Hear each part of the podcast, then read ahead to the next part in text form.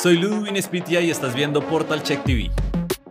Internet facilita a miles de millones de personas el acceso a la información, pero también facilita la difusión de información falsa. Esto puede tener efectos desastrosos para individuos y para sociedades enteras y por eso es tan importante que verifiquemos las fuentes de información.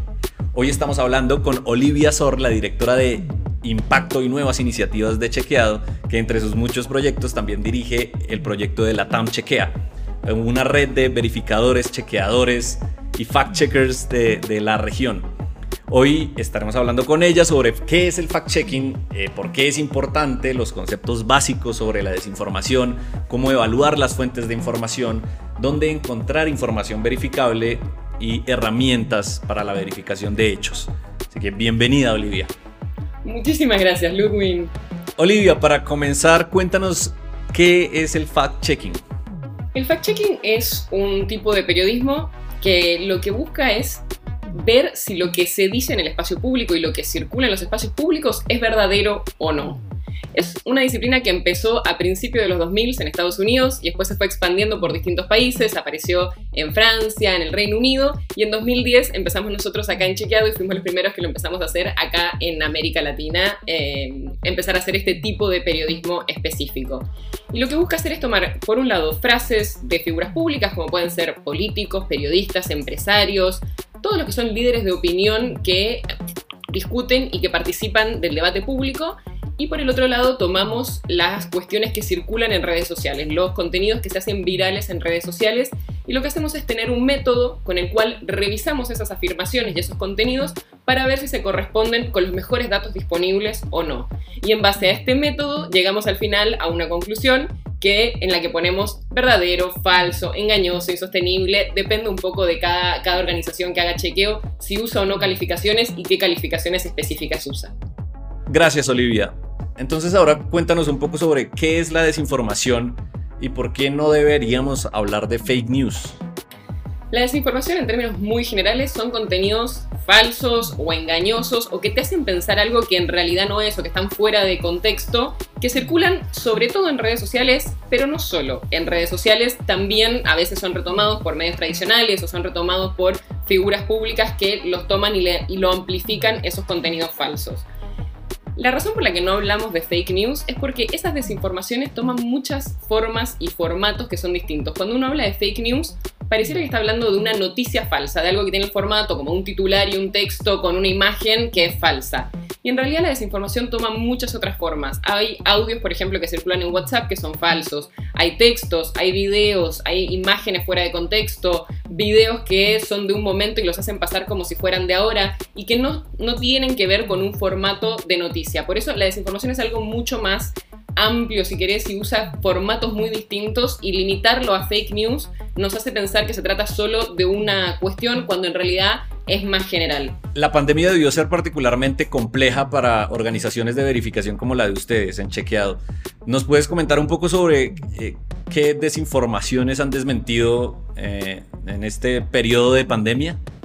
y vimos un poco y seguimos viendo de todo. Por un lado, cosas que por ahí no fueron creadas con la intención de dañar, por ejemplo, recetas caseras contra la gripe que en un momento se creía que podían ser útiles para el coronavirus, como tomarte un té de jengibre o comer ajo, cosas que habitualmente usamos eh, contra la gripe pensando que podía aplicarse a coronavirus, hasta cosas ya mucho más sofisticadas como pseudo documentales con teorías conspirativas que sí tenían un nivel de producción eh, y de difusión mucho mayor y hoy lo que estamos viendo es mucha desinformación sobre vacunas, desgraciadamente sobre las vacunas contra COVID que van desde también teorías conspirativas sobre que esto es un plan para controlarnos, hasta desinformaciones sobre los supuestos efectos adversos que podrían tener, digamos, no efectos adversos reales que se hayan comprobado, sino que se sacan de contexto información o se directamente inventan efectos adversos que en realidad no existen, como que las vacunas eh, te imantarían el cuerpo y que por lo tanto se nos pegan metales al cuerpo después de vacunarnos, cosa que es falsa. Este tema está afectando no solo a periodistas, sino que se volvió un tema general para, para todos nosotros. Eh, a, dónde puede recurrir la gente que quiere verificar información? Es antes de compartir algo, mirarlo en detalle, pensarlo un poco y tener el sentido como una flor de piel y decir, ¿esto es real? ¿Puede ser real?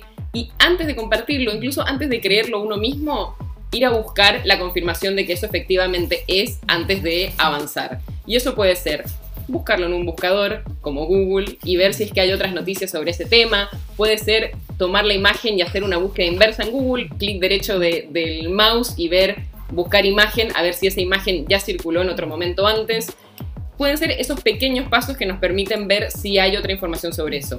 Y por supuesto está el trabajo que hacen todos los chequeadores de la región. Hay más de 35 organizaciones en distintos países de la región que están constantemente chequeando información y pueden ir a ver ahí si es que hay datos sobre esto que están recibiendo. Y en portalcheck.org, por supuesto, es donde tenemos un repositorio con un montón de buena información y más consejos y herramientas para poder chequear los datos. Ahora, Olivia, una pregunta em, de pronto inusual para una verificadora.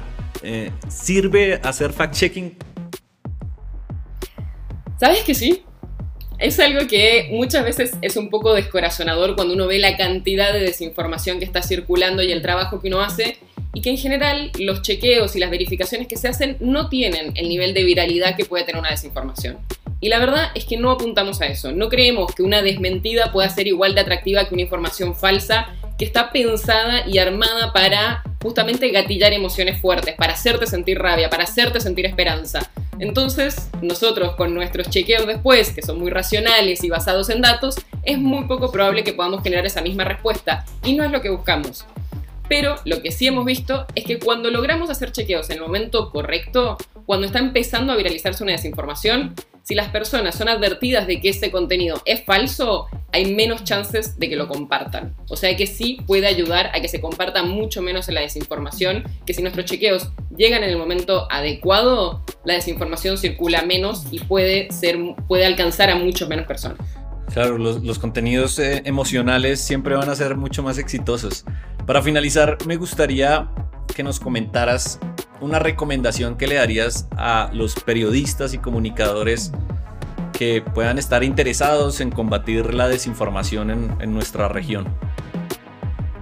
Les diría que lo primero es estar muy atentos a qué están viendo sus audiencias, qué tipo de desinformaciones les pueden estar llegando a sus audiencias para salir a desmentirlas lo más rápido posible y tener todas las herramientas para hacerlo.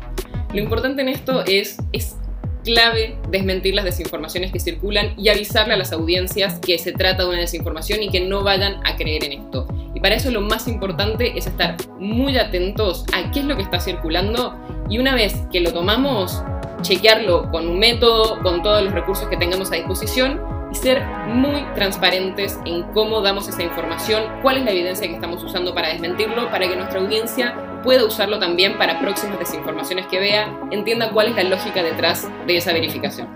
Hoy entrevistamos a Olivia Sor, la directora de Impacto y Nuevas Iniciativas de Chequeado. Pueden ver todos los capítulos y muchos contenidos más visitando portalcheck.org. Hasta la próxima.